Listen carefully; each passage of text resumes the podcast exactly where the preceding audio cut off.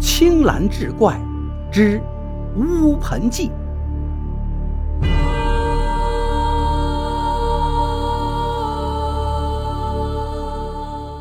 话说乾隆年间的一天，广东省三水县的县衙前人声鼎沸，万头攒动。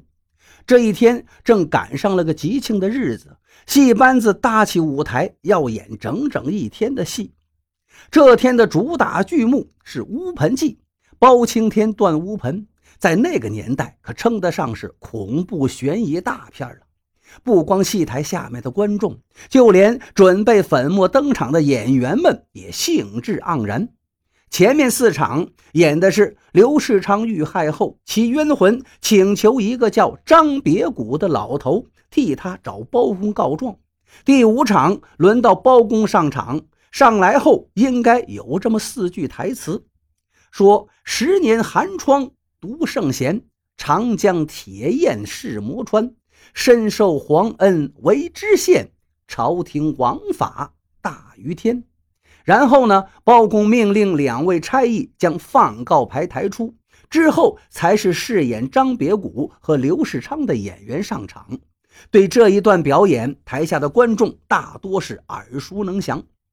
只见包公上得台来，在公案后面落座，突然他双目圆睁，大吼一声：“你是何人？”为何跪在台上？原本有点喧闹的台下，刹那间寂静如死。他们和扮演差役的演员一样，大白天的都起了一身鸡皮疙瘩，因为包公说的话不是台词啊，而且他对着说话的那一处舞台上根本就空无一人。谁知道更加恐怖的一幕出现了，包公从座椅上跳了起来。即便是浓重的黑色油彩，也掩饰不住他那惊恐万状的神情。他一面跌跌撞撞地朝后躲避，一面用颤抖的声音喊着：“你是什么人？为何头上带伤，满脸是血？你不要过来！不要过来！”台下的观众万万没想到，看《乌盆记》却赶上了鬼告状直播，一片哗然，齐声达于县署。此刻正坐在县署里办公的知县听到外面喧哗声，立刻命令差役前去查看发生了什么事儿。不久，差役把饰演包公的演员带了回来，只见他的脸已经被汗水污的是青一道紫一道，帽子也掉了，惊魂未定地说。吓死我了！刚刚在舞台上落座，便看见一个披头散发、满脸血污的人跪在台上，分明是个鬼魂呐！县令听了也十分吃惊，命他把那鬼魂带到公堂上来。演员无奈，只好走出县署，重新回到舞台上，坐在公案后面，依旧望着舞台上那空无一处的地方，很久才开口说：“我这个包公是个演员。”你若真有冤情，你不如跟我一起去县署，让县令大人替你讨回公道，如何？说完就朝台下走去。已经升堂的县令见那个饰演包公的演员上得台来，且指着身后说：“大人，您看，他已经跪在台阶下面了。”县令起身看去，台阶下空无一人。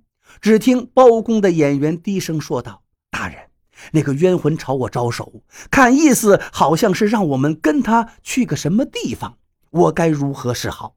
县令决定带人跟去看看。一路走去，他们来到了一处草长丛生的野地，前面兀立着一个馒头样的坟包，墓碑上的文字写着“义中富士王坚生葬母处”。演员指着坟头说：“那鬼魂钻到这里面不见了。”县令。更以为奇，命人把王先生找来。王先生被带来后，县令命人掘墓，顿时敲铲俱下，地面刚刚挖了两三尺，一具头骨碎裂的男尸就从土里显露出来。王先生见状，吓得面如土色：“冤枉啊，大人！我母亲下葬时送葬的人数以百计。”他们都看到了母亲的棺木入土时的场景，根本没有这具尸体呀！县令问道：“你是看到墓坑封土之后才离开的吗？”王坚生摇了摇头。我看到母亲的棺材下到墓坑之后，就带着送葬的人们一起回家了。剩下的封土之事都是土公所为。县令一听，抚掌大笑：“我知道了。”随即，县令将那天埋葬王坚生母亲的土工们都找了来。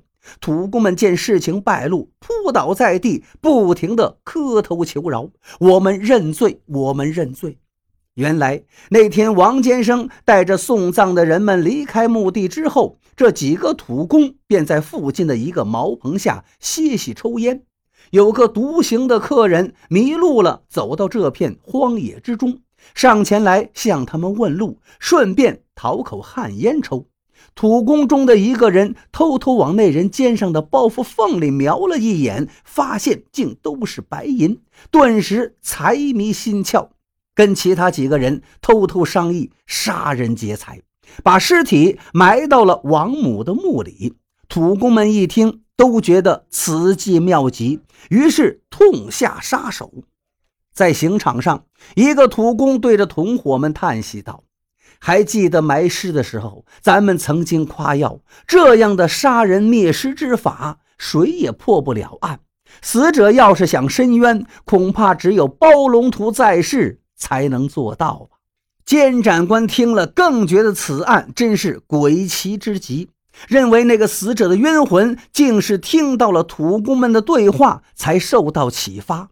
虽然包龙图早已不在人世，但总可以找戏台上的包公申冤吧？其实，听到土工们对话的并非什么鬼魂，而是那个扮演包公的演员。